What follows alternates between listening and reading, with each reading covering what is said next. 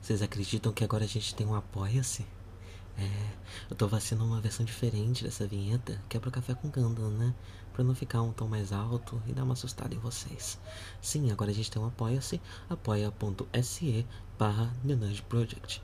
Nossa primeira meta, que eu não sei se no momento que esse episódio vai ao ar já foi batida, era de 100 reais, para que a gente possa sustentar o podcast. E alcançar essa meta, nós também vamos criar a próxima meta, que talvez já esteja no ar, mas eu não sei dizer.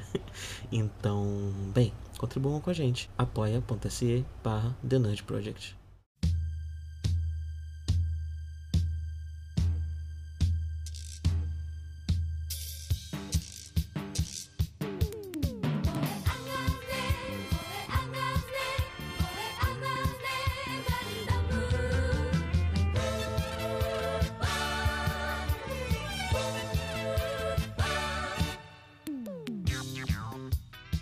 Bom dia a todos, sejam bem-vindos a mais um Café com Ganda. Ah, hoje é o episódio 19 do Café com Ganda e queria já avisar, desde já, que está sendo um episódio gravado em circunstâncias um pouco diferentes do normal. É, eu tô com uns planos pessoais que eu vou falar sobre eles mais abertamente quando eles se concretizarem um pouco mais, provavelmente no, em janeiro, no mês de janeiro eu devo dar mais informações sobre, mas eles estão me tomando bastante tempo. E hoje pela manhã acabou que não consegui gravar o, o Café com Gana no horário correto. E isso pode mudar um pouco o ritmo do programa. Então, vocês perceberem alguma coisa diferente, porque na verdade eu estou gravando isso daqui à tarde. É... Mas foi o único jeito, né? E eu acho que uh, talvez nesses, nesses programas agora que eu estou gravando por dezembro uh, eu tenha que fazer isso mais vezes, inclusive, para não correr o risco de não ter episódio o suficiente gravado e se alguma coisa acontecer, alguma semana ficar sem, né? Que é algo que eu estou querendo evitar. Eu quero fazer com que esses episódios saiam de forma ininterrupta é, até o final da série. E, e se for para fazer uma pausa, que seja entre uma série e outra. Bem, é, hoje eu tô tomando um chazinho de maçã com gengibre. Deixa eu ver se já dá pra beber, eu tô muito quente.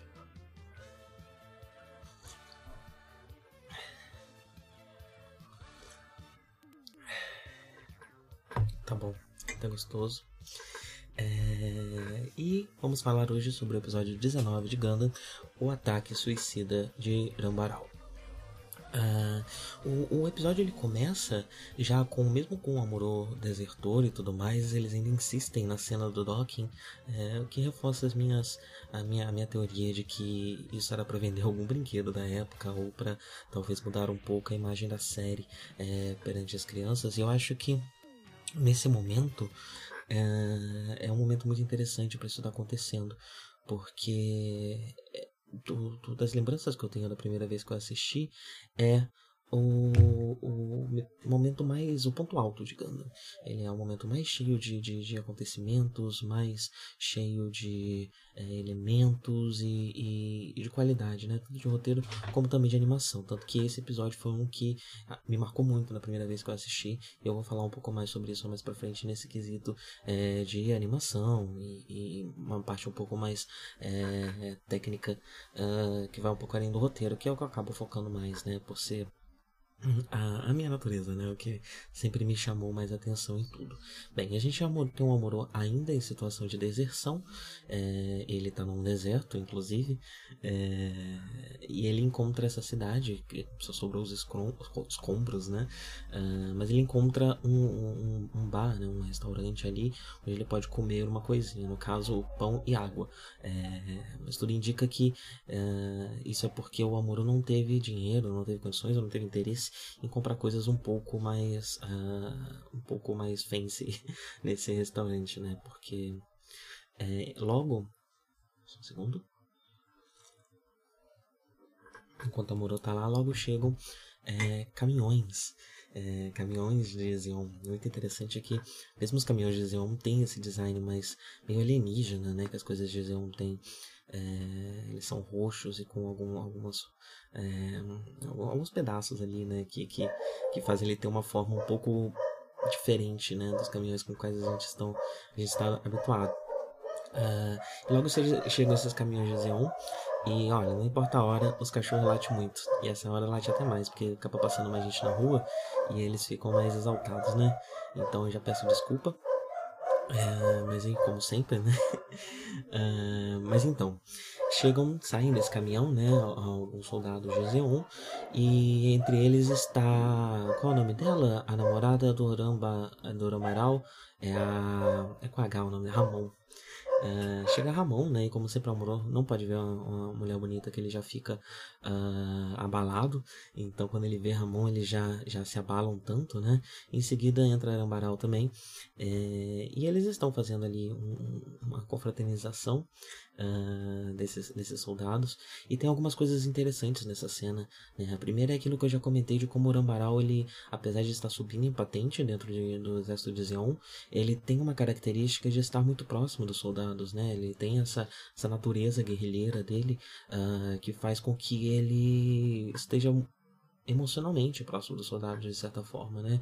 É, você percebe ali uma proximidade muito grande, os, os soldados se sentem numa, numa liberdade de fazer uma brincadeira que talvez eles não se sentissem na frente de outros é, outros generais da de Zeon, né?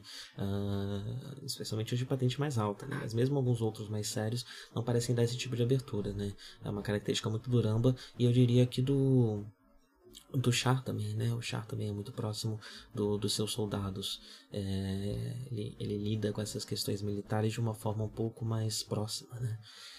E, e também é mais uma das cenas, né? Já tivemos várias dessas cenas até agora, onde a gente humaniza, né? Onde a série humaniza bastante o, o Zeon. Nesse caso a gente tem Amorô percebendo isso, né? Uh, porque Ramon toma um interesse por Amorô, né? E, e oferece pagar a ele um, um almoço. É, e o, o, apesar de ter mais opções do que pão e água, aparentemente, nesse restaurante, é, a série deixa claro que o cardápio não é muito extenso. Eles não estão numa situação muito tranquila, né? Então a quantidade de comida disponível ali realmente deve ser muito limitada, né? É, e o Amorô não, não, quer, não quer que a Ramon pague para ele, né? É, isso gera uma, uma situação ali, né? Um, um, desconforto que piora quando outros soldados chegam com Frau, né? Que mais uma vez está indo atrás de Amorô. É, eles conseguem, eles capturam a Frau, né? E vão falar com Uramba dizendo que é, ela foi encontrada ali perto. E o Amorô, muito boca aberta, né? Já, já fala o nome dela, já mostra que, que sabe que conhece. É, que ela tá com o uniforme, né? Ela tá com o uniforme de, da, da, da, federação, por mais seja uma versão um pouco diferente. É, é, bem claro que ela é da federação, então se ele mostra que a conexão com ela ali no meio de soldados de Zeon é bastante perigoso, né? Mas ele mesmo assim demonstra isso. Uh, e há uma conversa ali com a Frau e, ele puxa uma, uma ele se prepara para puxar a arma se necessário. O Urambaral ele, ele percebe, mas ele trata o Amorô de uma forma que pode ser respeitosa, mas que também pode ser um pouco condescendente, né? que é o que talvez explique a reação do Amorô mais ao fim do episódio. É, que ele concentra a raiva dele em diversos elementos no Uramba, no né? Uh, e a Frau é outra, né? Que, que, que é de uma coragem ímpar. É, porque mesmo nessa situação, com, com, soldados próximos e tudo mais, o foco dela, ela, ela chega a ter os ciúmes da Ramon com Amorô e coisas do tipo. Ela não. É, é, é uma, uma, uma coragem quase infantil, né? Que a Frau tem. É, então isso é, também é algo que compõe bastante a personagem, né? E compõe esse, esse elemento juvenil que ainda persiste neles, mesmo depois de 19 episódios, né? Eles estão meses em situação de guerra, mas a, a adolescência fala mais alto, né? Enquanto isso, as cenas que a gente vê da base branca mostram uma desconfiança muito grande no Amorô, né? E um um cansaço, né? Por exemplo, o Kai já, já trata o Amuro como 100% traidor, quando eles percebem que as forças de... Porque o que acontece? Uh, as forças de Zeon seguem a, a, a Frau é, e encontram a base branca por causa disso, né? Depois que ela sai uh, do restaurante ali com, com o Amuro. E a primeira, a primeira suposição do Kai é que o Amuro deve ter dedurado eles, né? Então, a confiança no Amuro é muito baixa e o que a gente percebe é que eles já estão cansados também, né? Com, não fica muito claro quanto tempo essa deserção está acontecendo. Não deve ser muito, né? Porque eles precisam ir para essa batalha que, que agora me deu branco, é, que está acontecendo ali perto, que iria acontecer em quatro dias. Então, provavelmente são só alguns dias, mas provavelmente por conta do tempo curto que eles têm, né? É, eles começam a ficar mais interessados em reaver o Gundam do que no Amuro, no fim das contas, né? Ah, e isso fica bem claro nos diálogos é, da base branca, né? Inclusive no Ryu, que era bastante... É, ele, ele estava se voltando bastante para para perdoar, ele parece inclinado ao, perdão, ao Moro, né? Uh, mas agora parece que até ele já, já perdeu a paciência é, com essa situação. E aí, quando as forças do Orambaral chegam na base branca, começa uma cena de combate que é uma cena de combate muito interessante, né? Ela é muito muito plural, muito diversa, porque como o Gundam não está nessa batalha, nós temos o Gun Tank e o, e o Gun Cannon é, fazendo coisas que eles não tinham feito até então, né? Então, por exemplo, é, um, eu não sei direito como se chama em português, né? Mas esse, esse pé de tanque, né? Que o Guntank tem, essas rodas de tanque que o Guntank tem são danificadas. E, e o que eles fazem é separar o Guntank em dois, como se faz com o Gundam também, né? E o Guntank, especialmente que é dirigido por dois, a partir de cima sai, o Hayato fica usando os tanques para atirar. É, enquanto o Ryu bate em retirada, porque ele tem, ele tem uma, uma, nave central ali também, né? Que vai embora e deixa ali atrás o, o, o, o as rodas né, do, do, do é, danificadas. Né? E, e o Hayato está bastante desprotegido, né? Porque ele está com zero mobilidade dentro desse tanque. Uh, mas ele continua lutando. Então, enquanto isso está acontecendo, também estão tendo outros combates com o Gun Cannon. Inclusive, a forma como é, a roda do Gun Tank é danificada também é muito interessante, que é uma arma que eu não lembro de ter visto os Akos usando até então, que são... É um lança-mísseis acoplado à perna do Zako é, que é por estar acoplado à perna, tem uma facilidade maior em acertar algo naquela direção, né? Então acaba sendo muito útil numa luta contra é, contra suítes de combate, né? contra suítes móveis. Porque se você acerta uma perna de uma mobile suite, ela perde mobilidade, no fim das contas, né? A perna acaba sendo um ponto fraco muito grande é, para as mobile suites. Então, uma arma que explora essa fraqueza. É, então, também achei muito curioso, muito interessante. Uh, Enquanto isso, tem outras coisas acontecendo. A própria, a própria base branca está participando mais ativamente desse combate, né? Então, um Zaku, em dado momento, tenta é, esgueirar a, a, a, base, a base branca por trás, uh, mas muito burrice da parte dele, né? Porque tudo que a base branca faz é acelerar. Então, né? Aliás, as meu Deus, eu estou tendo muito branco hoje. As turbinas, talvez, né?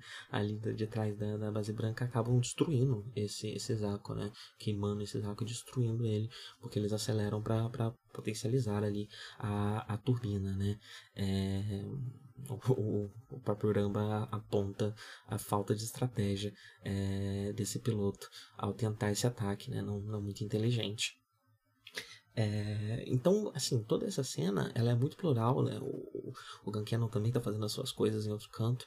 Se eu não me lembro, é o Kai que tá pilotando, se eu me lembro bem. É, e ela acaba sendo uma cena muito estratégica, né? Você tem realmente um campo de batalha com diversas coisas acontecendo. E isso é interessante naquela proposta de vender mais brinquedo, né? Você mostra mais coisas não tendo o Gundam presente ali o tempo inteiro. Uh, isso traz toda uma variedade, né? Pra, pra, pra cena de batalha. É, é, e, e, torna ela mais estratégica, porque ela passa a ter mais frentes, né? Não é só o Gundam contra dois, três inimigos, mas sim diversos inimigos e diversas forças da, da, da federação é, lutando ao mesmo tempo. Eu acho que isso vai se tornar cada vez mais frequente daqui em diante, especialmente porque grandes batalhas estão para acontecer, né? Uh, toda essa batalha ela é super bem dirigida, com os takes de câmeras muito interessantes, uma animação muito fluida. É bastante bonito. É, tanto que me marcou é, bastante desde a primeira vez que eu vi. Mas a parte que mais me marcou nem foi exatamente esse momento da batalha. mas é quando o Goof e o Gundam entram em cena, né? O Goof ele começa a lutar ali com o Gankeno uh, e eventualmente o, o, o Amuro chega, percebe o que está acontecendo e chega com o Gundam para ajudar. É, o Goof ele já mostra algumas armas que ele não tinha mostrado até então. Uh, o Ramba deixa claro que o Goof tem um computador com inteligência artificial, aparentemente. Uh, não sei se tão potente quanto o do Gundam, mas aparentemente mais potente do que o do Zako, tanto que ele consegue desviar com poucos movimentos de alguns golpes do Gundam, os tiros do Gundam. E ele também tem uma espada de feixe, né, que é algo que até agora a gente não tinha visto uh, nenhuma suíte do de Xeon utilizar, né? Tecnologia de feixe. E, e, ele utiliza. Não lembro agora se os tiros dele também são de feixe, mas acho que são. É... Então. Eles entram em combate, né? E aí veio a cena que eu lembro muito, né? Uma cena que me marcou demais porque eu achei muito interessante. Em dado momento, tanto o Gundam quanto o Golf são cortados um pelo outro, né? E quando eles são cortados, o cockpit ali do piloto fica exposto de ambos, é, dando a possibilidade que durante o combate Amorô e, e Irambaral se vejam e se reconheçam como o menino e Uramba, né, que estava, e, o senhor que estava é, no, no, no, restaurante, né. E aí o Urambaral descobre que esse tempo todo ele estava lutando com aquele garoto, né, e ele está bastante surpreso com essa utilização de jovens, né? Voltando para um assunto que faz um tempo que não é tratado na série, mas que era muito comum lá no começo, de como a federação está tendo que colocar muitos jovens nas suas linhas de frente. Que não parece ser algo que está afetando tanto assim Zeon, se você pegar a, a idade dos soldados que aparecem, né? Eles são todos já é, mais velhos, né? Eles não parecem ser adolescentes, definitivamente. A maioria deles parece ter, vários deles inclusive, parece ter mais de 30 anos.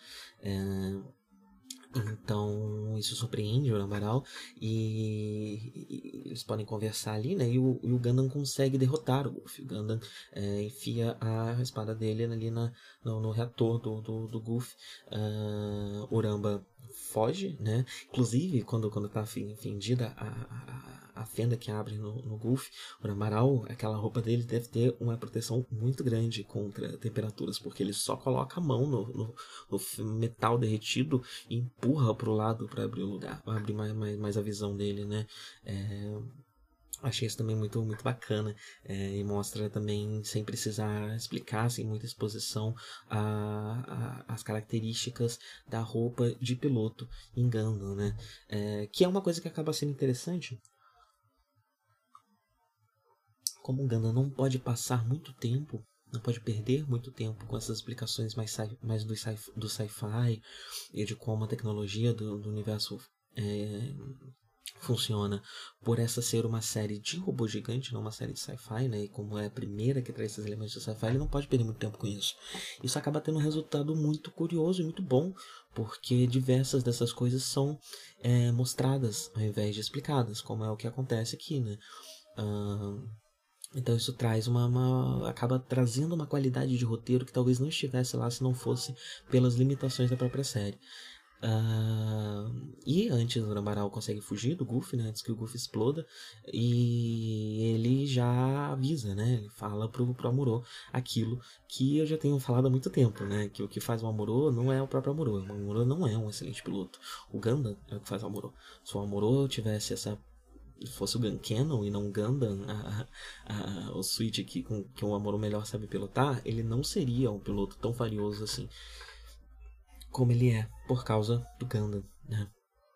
E isso fere o ego do Amuro terrivelmente, como vocês podem imaginar, né? É, essa cena desse, desse, desse diálogo que acontece é, durante o combate de robôs gigantes, é, ela tem uma direção muito boa também, ela traz um elemento de cores, né? Ela muda a, a, sua, a sua paleta de cores ali em um dado momento para dar mais, mais é, mais impacto, né? E é todo esse combate, inclusive, ele tem bastante música de fundo, né? Ele é bem, ele, é, ele desculpa, ele não tem muita música de fundo, não tem muito BGM, né? Então ele é, é um combate bastante silencioso que dá uma característica muito realista, muito visceral para ele, é, especialmente pelo Ganda não tá lá e o Goofy ser uma máquina muito potente, é, você chega a se preocupar, a se preocupar com a possibilidade do, do, do do Hayato ou do, do Kai uh, se machucarem seriamente ou até morrerem nesse combate, né? Então ele é um combate bastante visceral, que marca bastante essa, essa fragilidade né, do, do, do, dos pilotos ali e o risco que eles correm. Uh, e, o, e, o, ritmo da, da, cena de batalha também uh, também reforça bastante isso. Bem, no fim das contas, com o Goofy derrotado, as tropas que sobraram batem em retirada, né? E o próprio, a própria nave branca, a própria base branca, branca também bate em retirada. Só que, como o Amorô está ali e o Gundam está ali, eles resolvem essa situação logo de uma vez, né? De exceção, e prendem o Amorô. Reavendo o Gundam. Eu também gosto bastante dessa, dessa situação da deserção não ter se resolvido com perdão, como aconteceu até agora, né? A tripulação da base branca realmente não tem mais paciência para lidar com o Amuro. Não, não, não quer mais saber disso e vai tratá-lo como o soldado que ele é e o soldado que ele quer ser. Então ele vai preso e enquanto ele está preso, ele fica berrando que eles vão precisar dele para pilotar o Gundam e que é, é, é, ele é essencial ali dentro, né? E o próprio o próprio Ryu, é, que até agora até o, aos episódios anteriores a esse, né, estava bastante inclinado ao perdão, vira para ele e fala: a gente não queria te trazer de volta, a gente queria o Ganda. Uh, o que é, acaba virando uma profecia autorrealizada, né? Porque o próprio Amoror fala disso e fala dessa possibilidade quando a, a a Frau vai atrás dele pela primeira vez, mas naquele momento ali, essa ainda não é a visão da base branca. A base branca ainda está disposta a trazê-lo de volta e resolver essa situação, e ele está preocupada com ele, né? É, só que agora já não há mais espaço para isso, não há mais tempo para isso. E ele finalmente percebe que uh, ninguém está muito feliz com ele ali, né? E é uma profecia auto-realizada porque se ele talvez tivesse cedido um pouco antes, a coisa não teria chegado a uma situação tão drástica, né? Mas ele é, forçou a paciência de todo mundo mundo, até que a situação que ele declarou no começo, que colocava ele numa situação, é, numa posição uh, desfavorável, se concretizou 100%. Né? Uh, isso é, é, eu, eu, gosto de quando isso é, é, usado em roteiro, porque é algo que você vê bastante na, na, na, na vida real, né? E que acontece bastante, inclusive, com pessoas que têm questões de saúde mental, é, que acaba sendo o caso do Amorô aqui, né? Por mais que ele talvez é, ele era um menino muito recluso e potencialmente depressivo, né? Uh, mas talvez uh, mesmo que a gente tire esse elemento, né, a gente tire essa leitura possível do Amorô e coloque ele só como um menino que foi para na guerra, a gente ainda tem todas as questões de estresse pós-traumático que ele vem sofrendo é, e tudo isso que, que vem acontecendo com ele. Então eu acho muito rico é, incorporar esse elemento de, de, de profecia autorrealizada na situação do Amorô aqui, né, é, que é termina né, o episódio bastante é, desesperançoso para esse personagem, né? É, e se espera e que, que, que o, espectador é, também esteja pensando mesmo no Amorô. Né? Então é, é uma, uma, espécie de conclusão desse grande arco que começa desde o começo da, da série, onde o Amorô vai se mostrando mais um problema do que uma solução, né? E toda, e toda a abertura que foi dada para ele uh, só alimentou mais essa infantilidade dele, né? Essa dificuldade dele em, em ser um soldado Uh, porque ele quer ser um soldado, ele quer ser reconhecido como um herói, mas ele tem dificuldade em pagar o preço por isso, né? E, e, e agir como se espera que um soldado haja. Uh, e o que acontece é que, especialmente com o Ryu falando isso, né, o Amuro sintetiza toda essa raiva que ele está sentindo da situação dele e direciona ela para o Arambaral. É, ele termina, fica lembrando da, das questões do Rambaral, né? E mostrando que ele vai é, atrás do Rambaral como uma espécie de vingança e, e, e ele acaba virando um, um totem, né? Ele acaba virando uma representação uh, da, da, da, da birra do Amorô, da raiva do Amorô que o Amorô está sentindo nesse momento por coisas que boa parte delas ele causou a si mesmo. Uh, obviamente, né? Como sempre lembro, uh, não podemos ser tão injustos assim com o Amorô. muito do que está acontecendo é culpa do Wright. Uh, mas ele também tem a sua parcela de culpa muito grande nessa situação, né? E não querendo reconhecer essa culpa, ele joga essa raiva que ele está sentindo da vida dele, do que ele mesmo fez, no Rambaral. É... E o episódio termina assim, né? A gente tem um preview que também já pronuncia uma um, um, uma, uma, certa violência maior nesses combates, né? É, como que agora que a gente que, que a que a que está começando a ter é, suítes tão poderosas quanto o Gundam, ou se não tão poderosas quanto, quanto o Gundam, pelo menos mais poderosas que o Zako, é, o quanto essa guerra está ficando cada vez mais perigosa e esses personagens podem morrer, né? É, esse, esse, esse, o combate desse episódio passa isso muito claramente, né? E o, e o preview é ainda um pouco mais é, explícito ao, ao mostrar que, olha, a coisa, a brincadeira tá acabando e agora esses personagens estão começando a correr riscos reais de vida ainda maiores do que eles estavam, a, a, é, estavam sofrendo, né? Que a gente poderia dizer que eles estavam é, correndo esse risco, mas é muito mais por uma perspectiva uh, racional, né? De analisar a situação deles. Agora não, agora a gente tem um roteiro dizendo que, olha, pode ser que a gente mate alguém pode ser que a partir de agora pode ser essa possibilidade existe dentro dessa série é, que traz esse peso que até então uh, não havia ou pelo menos não havia com tanta força e com tanta proeminência né bem a última coisa que eu queria comentar desse episódio é que o nome dele é o ataque suicida de Nambaral mas eu não sei se o ataque dele foi tão suicida assim, né? É, tanto que no, no, título em inglês eles resolveram tirar a parte do, do, do, do, do suicida. É, não, não me pareceu um ataque tão kamikaze assim, né? Que o fez ali, mas acaba sendo o, nome, o título que o episódio ganha e que reforça essa essa essa vertente guerrilheira do Uramba, que é algo que por mais que a série mostre relativamente pouco e que o próprio personagem já não se encontre numa situação assim, parece estar na essência dele. Né? E dá, dá, dá essa reforçada uh, nesse, nesse quesito do personagem.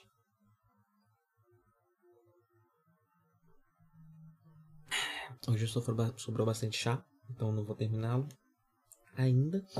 Mas é bem isso. É isso, gente. Por hoje é só. Tenham um bom dia e até semana que vem.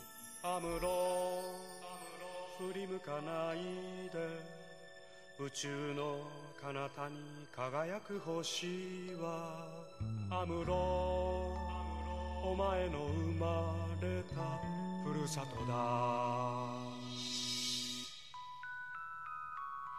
覚えているかい少年の日のことを暖かいぬくもりの中で目覚めた朝をアムロ振り向くなアムロ男は涙を見せぬもの見せぬものただ明日へと明日へと。永遠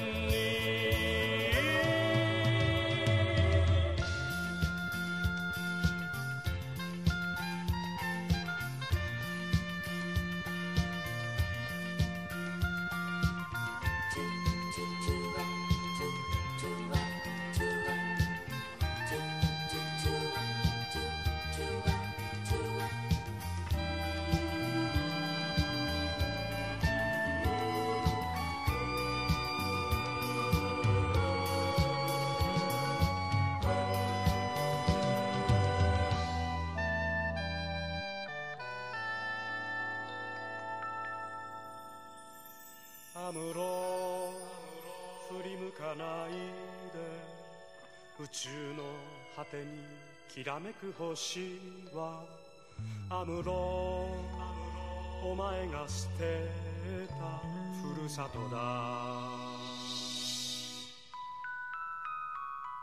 忘れはしない少年の日の誓いを青春をかけ守り抜けこの幸せをアムロ振り向くなアムロ。男は寂しさ隠すもの隠すものただ明日へと明日へと永遠に覚えているかい？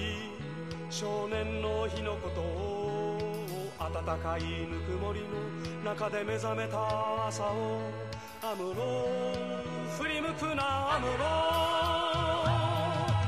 男は涙を見せぬもの見せぬものただ明日へと明日へと永遠